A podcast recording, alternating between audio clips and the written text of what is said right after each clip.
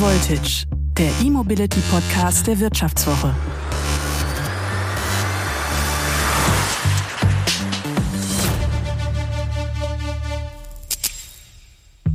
Für mich kommt kein Elektroauto in Frage, denn für die Rohstoffe in der Batterie müssen Menschen in Afrika leiden. Ja, da ist schon was dran. Denn in einem Smartphone stecken nur ein paar Gramm problematischer Rohstoffe. In einem Elektroauto ist es die tausendfache Menge, da sind es etliche Kilogramm. Aber dann fragt man sich, warum empfiehlt dann Greenpeace trotzdem den Kauf von Elektroautos? Weil eben diese Geschichte etwas komplizierter ist. Hallo, mein Name ist Martin Seiwert. High Voltage ist der neue Podcast der Wirtschaftswoche rund um das Thema Elektroauto. Dieser Umbruch der Autoindustrie, weg vom Verbrenner, von den Benzinern und Dieseln, die wir so lieb gewonnen haben, hin zum Elektroauto, das bewegt die Gemüter von Millionen Menschen in diesem Land, weil auch viele Jobs dranhängen. Und alle fragen sich, wird das überhaupt was mit dem Elektroauto? Ergibt dieser Abschied von Benzin und Diesel denn wirklich Sinn? Und vor allem, könnte mein nächstes Auto wirklich ein Elektroauto sein? Und hier will High Voltage Antworten geben mit vielen Fakten, unabhängig, kritisch und hoffentlich auch unterhaltsam. Heute also das Thema der Rohstoffe, die man braucht, um ein Elektroauto zu bauen. Das ist ja eigentlich eine absurde Sache. Wir wollen unsere Städte sauberer machen, lebenswerter, die Luft verbessern mit Elektroautos. Und gleichzeitig sorgen diese Elektroautos an anderer Stelle in der Welt für Umweltschäden und auch für schwere Menschenrechtsverletzungen, eben über die Rohstoffe, die in den Elektroautos enthalten sind. Für E-Autos braucht man sehr, sehr große Batterien, hunderte Kilogramm schwere Batterien. Und diese Batterien, die da wie so ein Klotz im Fahrzeugboden liegen, die die Form haben und die Ausmaße von einer Doppelbettmatratze, ja, diese Batterien haben es wirklich in sich. Die enthalten sehr, sehr viele Rohstoffe, die problematisch erzeugt werden. Und wenn man weiß, dass so eine Batterie 600 Kilogramm wiegen kann, das ist so viel wie äh, der erste VW Golf gewogen hat, also ein ganzes Auto, dann kann man erahnen, wie viel von diesen problematischen Rohstoffen da drin stecken kann. In dieser Batterie sind hunderte einzelner Batteriezellen miteinander verbunden. Jede dieser Zellen hat eine Kathode und eine Anode, also ein Plus- und ein Minuspol. Und in dieser Kathode, da findet sich der wahrscheinlich problematischste Rohstoff beim Elektroauto, nämlich das Kobalt. Das ist eine Metallart und dieses Metall sorgt dafür, dass die Akkus besonders leistungsfähig sind, dass sie schnell geladen werden können, dass sie sicher sind, also nicht leicht abbrennen. Und deswegen kann man auf das Kobalt nur sehr schwer verzichten. Aber eben zugleich ist dieses Kobalt ein sehr problematischer Rohstoff, weil er zu 60 Prozent aus der Republik Kongo in Afrika stammt. Äh, warum Kongo? Weil dort das Kobalt nah an der Erdoberfläche in der Erde liegt und es quasi jeder fördern kann. Und da gibt es dann Hunderte oder Tausende kleiner illegaler Minen, wo Menschen einfach nach diesem Kobalt äh, graben. Und das führt dann zu großen Problemen. Ja, da gibt es ganz enge Schächte, in die man Kinder hineinschickt, ja, unter Lebensgefahr. Da gibt es Milizen, Militär, die diese Minen kontrollieren, die Gewinne dort abschöpfen und die Arbeiter terrorisieren. Es fehlt überall an Schutzmaßnahmen und natürlich vor allem auch an einer korrekten Bezahlung für die Arbeiter dort. Wenn die Batteriehersteller es nicht schaffen, das Kobalt aus den Akkus zu verbannen, wird die weltweite Kobaltnachfrage regelrecht explodieren. Im Bereich der E-Mobilität könnte der Bedarf bis Mitte des Jahrzehnts von rund 10.000 Tonnen auf weit über 50.000 Tonnen ansteigen. Und im Jahr 2050 sogar auf eine halbe Million Tonnen. Dann könnte aber zumindest ein großer Teil des Bedarfs auch durch Recycling gedeckt werden. Nicht das ganze Kobalt ist schlecht, das am Weltmarkt gehandelt wird, aber eben ungefähr 60 Prozent kommen aus dem Kongo und sind deswegen allein schon problematisch. Dieses Kobalt aus dem Kongo wird von chinesischen Händlern aufgekauft, wird dann vermischt in China mit Kobalt aus anderen Quellen und landet am Ende in den Akkus, die China herstellt für die Elektroautos. Und weil China der größte Hersteller von Elektroauto-Akkus ist, hat man das problematische Kobalt dann quasi überall drin. Oder man muss es zumindest befürchten. Wenn ich heute einen Audi kaufe, einen VW, einen Tesla, einen Mercedes, dann können mir die Hersteller nicht garantieren, dass dort wirklich nur anständig fair produziertes Kobalt drin steckt. Ja, das ist wirklich sowas wie ein Fluch des Kobalts. Das passt übrigens zu dem Namen von Kobalt, der soll aus dem Mittelalter kommen, als die Menschen dachten, Kobalt, das sei Silber, das Kobolde gefressen haben und dann wieder ausgeschieden haben. Denn dieses Metall kam ihnen irgendwie vor wie schlechtes Silber, minderwertiges Silber. Und so hat Kobalt seinen Namen bekommen. Und jetzt muss man sich fragen, ob dieses verflixte Kobalt jetzt zu einem Riesenproblem wird für die Elektroautos, ob das vielleicht mit dazu beiträgt, dass die Elektromobilität gar nicht so kommt, wie die Autohersteller sich das wünschen, einfach weil die Kunden das nicht haben möchten und das sehr kritisch sehen.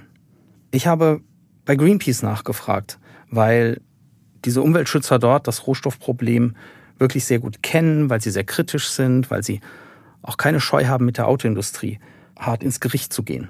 Ich habe Benjamin Stephan, den Verkehrsexperten bei Greenpeace, gefragt, warum er trotzdem zum Elektroauto rät. Und er sagt, Jedes Auto hinterlässt einen ökologischen Fußabdruck, den man nicht unterschätzen darf. Auch ein Elektroauto.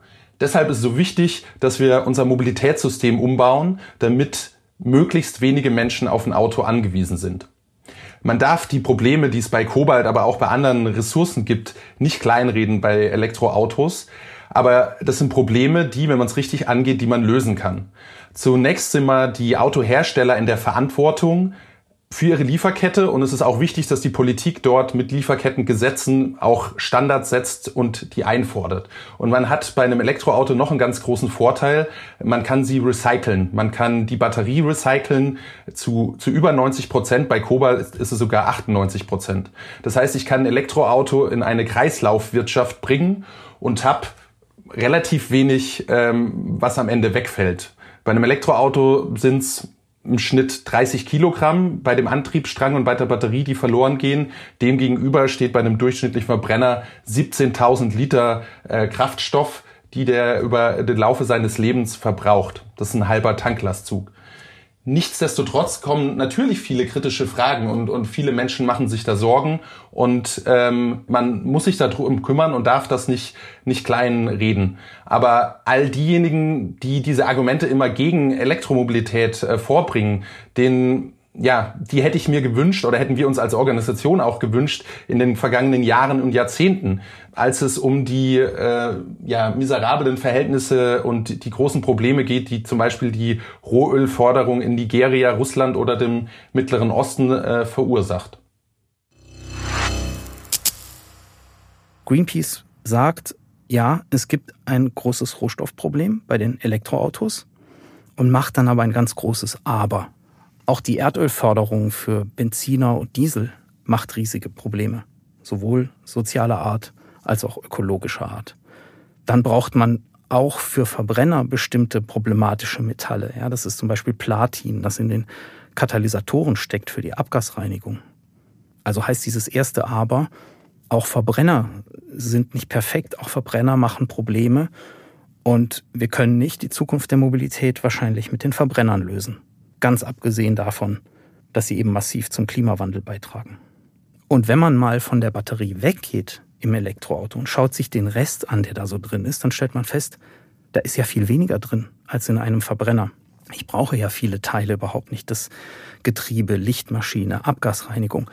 Diese ganzen Teile brauche ich nicht, weil die technisch in einem elektrischen Antriebsstrang einfach nicht nötig sind. Und für diese Teile brauche ich auch keine Rohstoffe. Das heißt, wenn man beim Elektroauto dieses Problem mit den Batterierohstoffen gelöst hat, dann ist man schon einen riesigen Schritt weiter. Dann hat man ein Auto, das eigentlich viel weniger Ressourcen braucht. Es gibt dann noch ein zweites Aber und da geht es ums Recycling.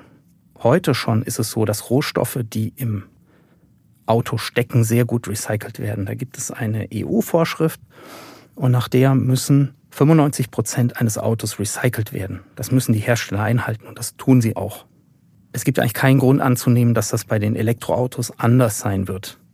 Das wird der Gesetzgeber sicherlich nicht mit sich machen lassen und die Verbraucher wahrscheinlich auch nicht. Dieser Podcast wird präsentiert von Cupra und dem neuen Cupra Born.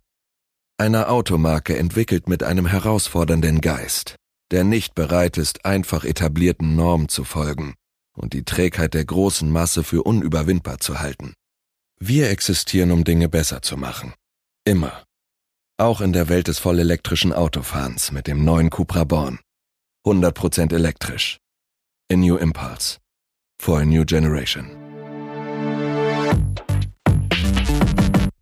Wenn wir die ganzen Rohstoffe, vor allem auch die, die dann in der Batterie stecken, wenn wir die ordentlich recyceln, dann können wir daraus wieder neue Elektroautos bauen und dann ist das Problem, das damit verbunden ist, natürlich viel kleiner.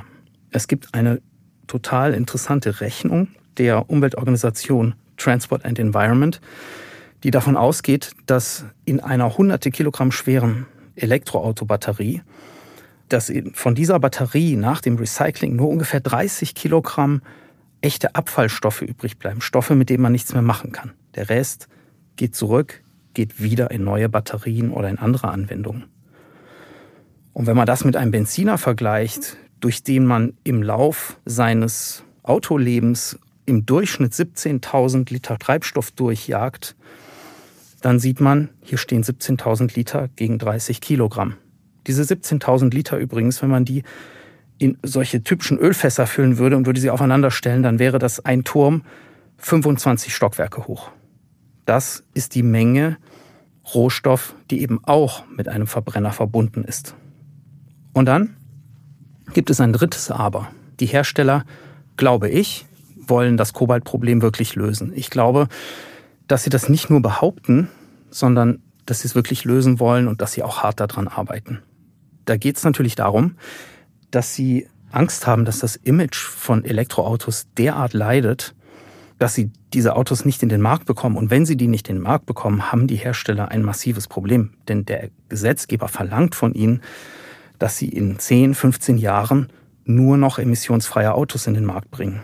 Und das geht, Stand heute, nur mit dem Elektroauto. Mein Kollege Stefan Haig aus der Technikredaktion der Wirtschaftswoche beobachtet seit vielen Jahren, wie die Autohersteller versuchen, das Kobaltproblem zu lösen. Er sagt dazu, Ja, sie versuchen das auf zwei grundsätzlich verschiedene Arten. Die eine ist, das Kobalt in der Batterie so weit wie es geht zu minimieren und mittel- und langfristig sogar zu ersetzen. Da sind in den vergangenen Monaten große Fortschritte gemacht worden. Der Anteil des Kobalts in der Batterie geht seit Jahren zurück. Jetzt gibt es aber neue Entwicklungen, wo man den gar nicht mehr braucht. Zum Beispiel die Lithium-Eisenphosphat-Batterie, die schon gebaut wird in China oder auch bei Tesla. Und es gibt neue Entwicklungen, die sogar eine ganz neue Zellchemie verwenden ohne Kobalt, ohne Nickel und ohne Lithium, die alle sonst mittelfristig knapp werden könnten. Und die zweite Möglichkeit ist, dass man auf die Bedingungen in den Kobaltminen vor Ort versucht Einfluss zu nehmen.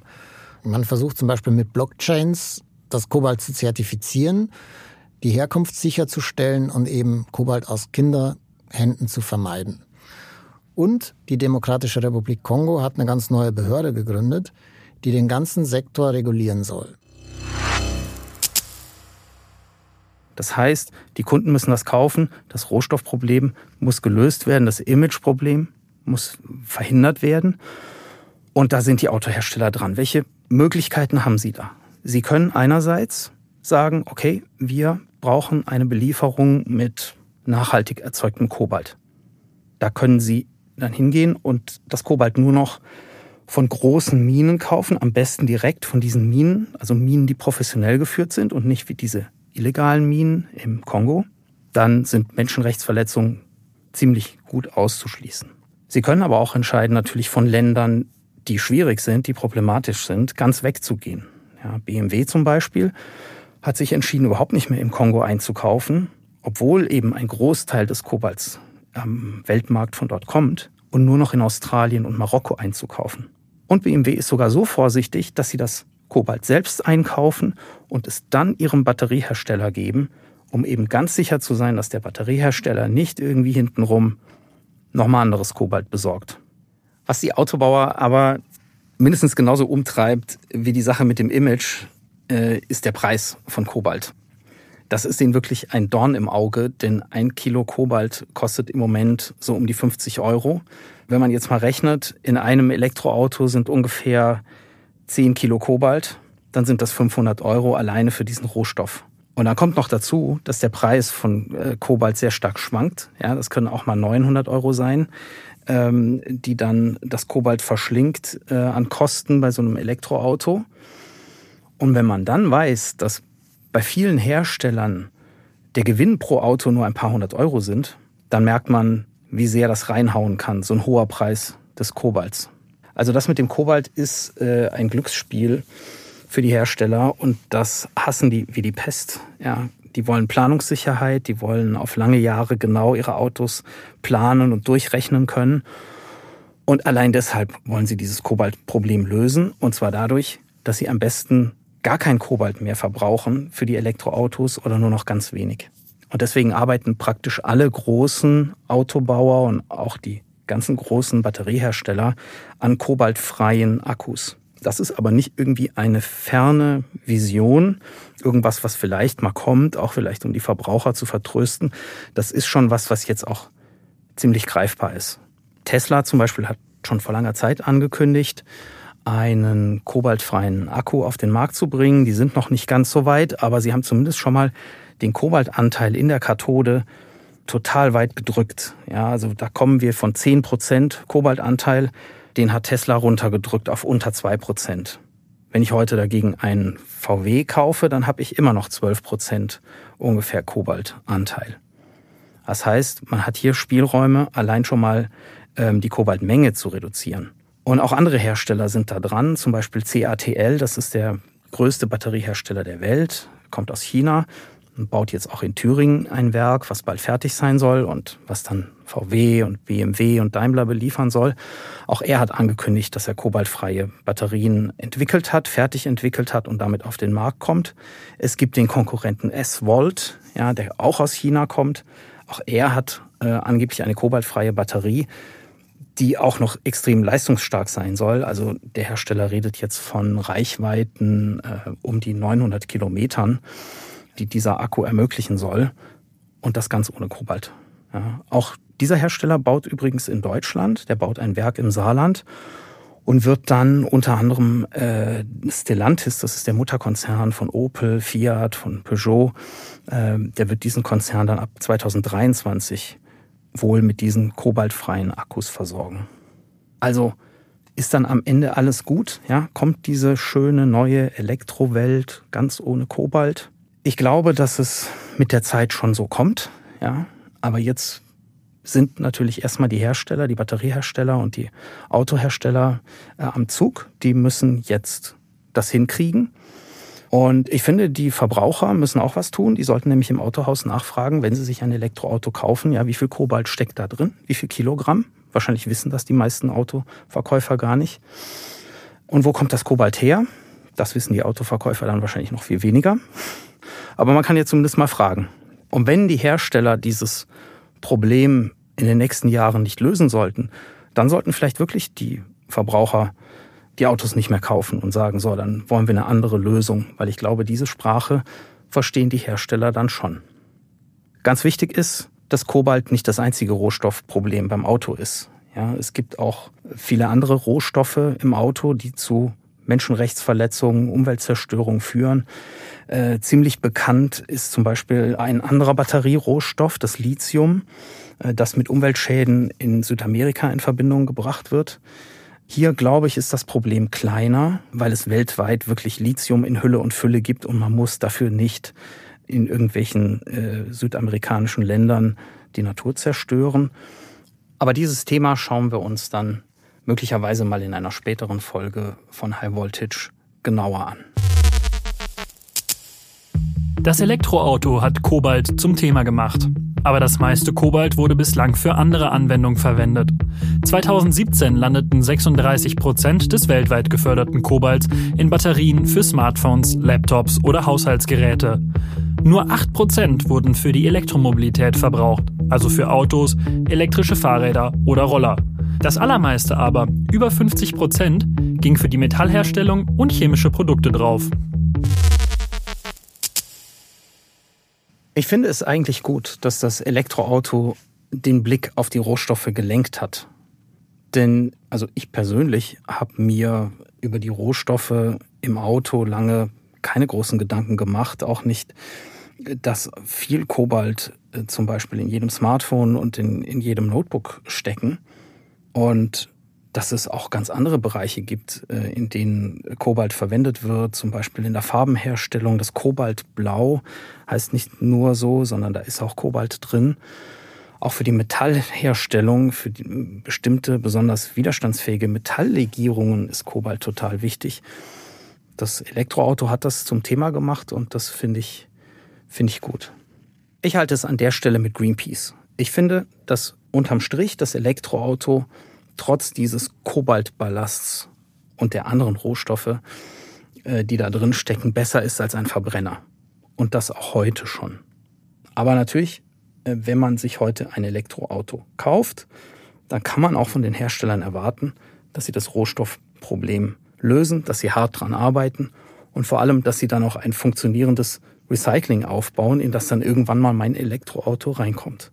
Ja. Und schummeln, so wie sie es beim Dieselskandal gemacht haben, die Autohersteller, das wird hier nicht helfen, fürchte ich. Denn da werden sehr viele ihnen jetzt auf die Finger schauen, wie das weitergeht bei den Elektroautos. Übrigens auch hier bei High Voltage. Vielen Dank fürs Zuhören und bis zum nächsten Mal. Diese Folge von High Voltage wurde produziert von Florian Högerle und Anna Höhnscheid.